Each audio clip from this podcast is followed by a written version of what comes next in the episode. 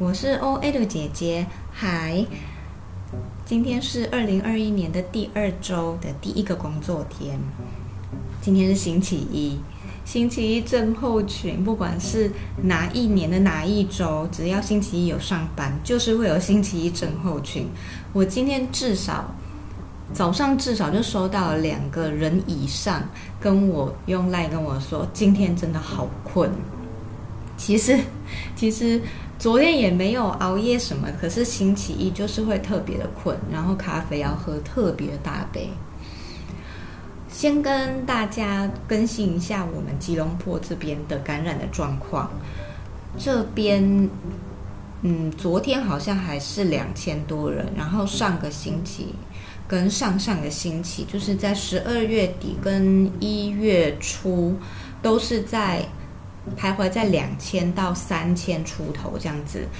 的一个数字，所以呢，就是嗯，我们就有一些传言说，哦，我们这边因为数字一直处于高峰，所以很有可能又会再进行第二波的正式封城。因为现在封城呢，有分很多种不同的阶段性的，有比较严格的，然后有比较。松散的，松散应该是比较呃比较宽松的，然后还有一些是有条件性的。那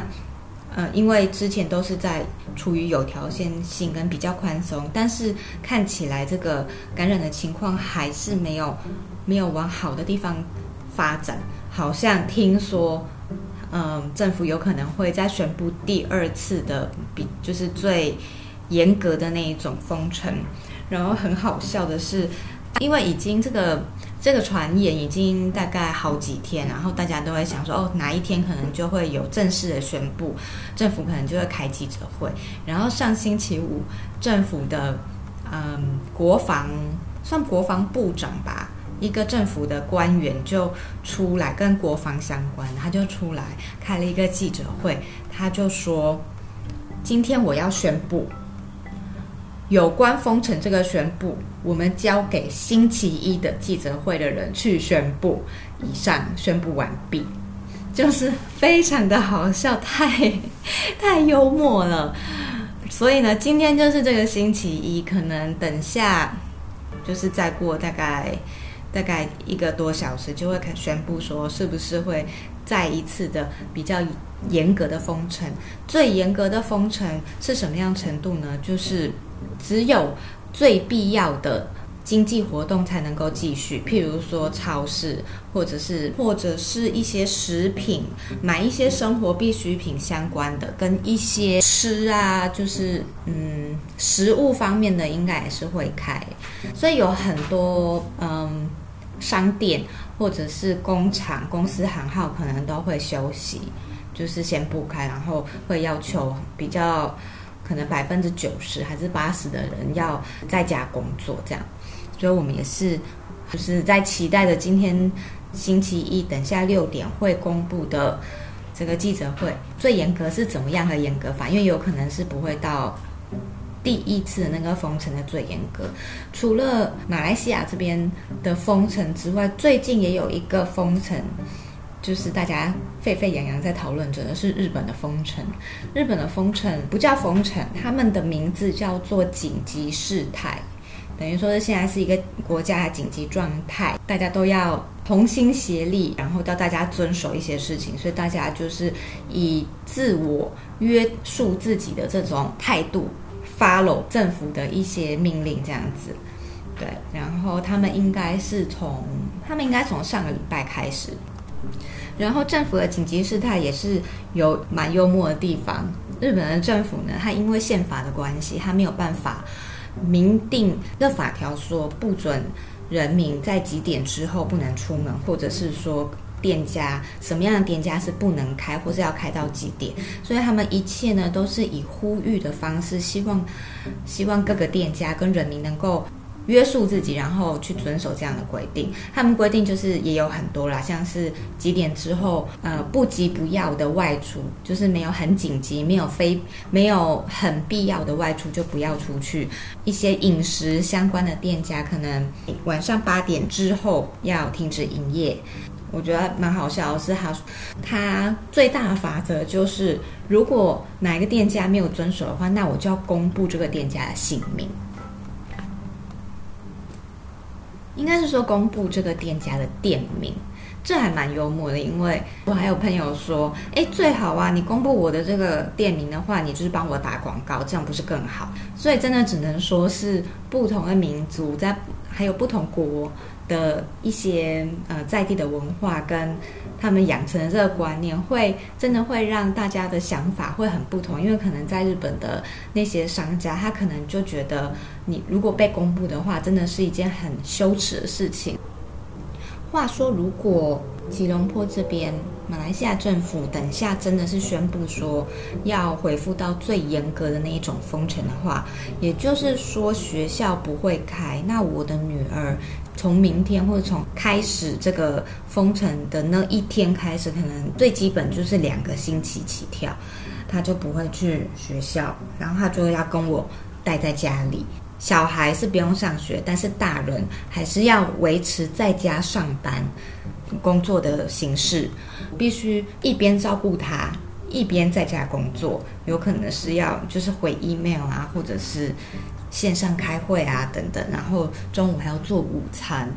啊，真的是还要还要哄他睡午觉等等。其实想到就会觉得有点害怕，至少是两个星期的事情。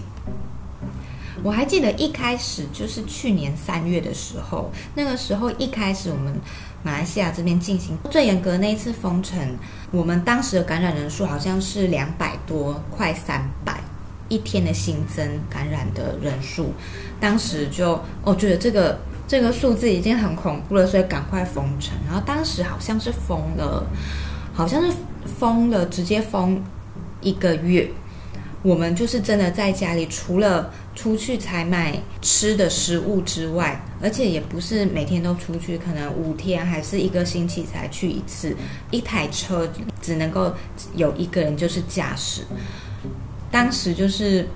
有的时候是我出去买，有时候是我先生出去买，然后我的女儿都是一直在家里。他在家关了一个月之后，对他的影响非常的大，因为在一个月之后，后来结束封城之后，我们带我们女儿出去去散步走走，发现他一个月都在家里都没有穿外出鞋，所以他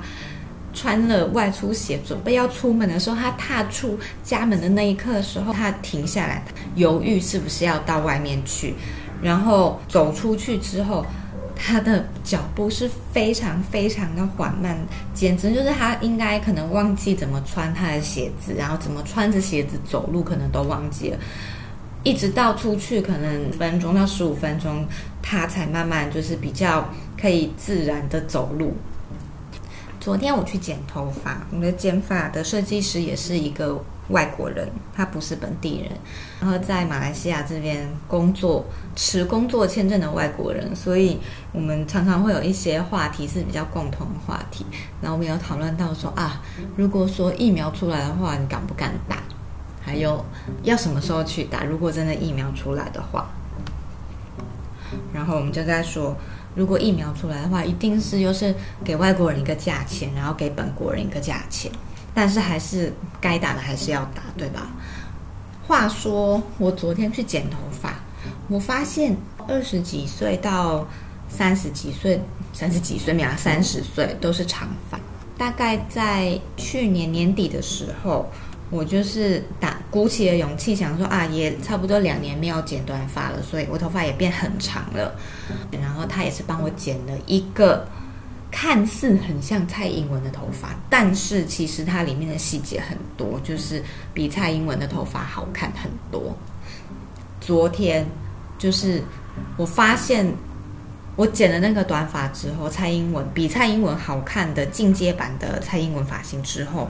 我发现哎，就是短发非常利落，一剪了短发之后，好像就掉入这个。短发的就是一个洞，你就会一直想再剪更短，然后变得更有型。因为短发真的太方便，还有短发戴耳环也非常的好，露出你的耳环。短发其实也是很，也可以很漂亮，但是如果你一直把它披下来的话，感觉没有什么型，可能就是要有时候把它绑起来，有时候又要编发什么的。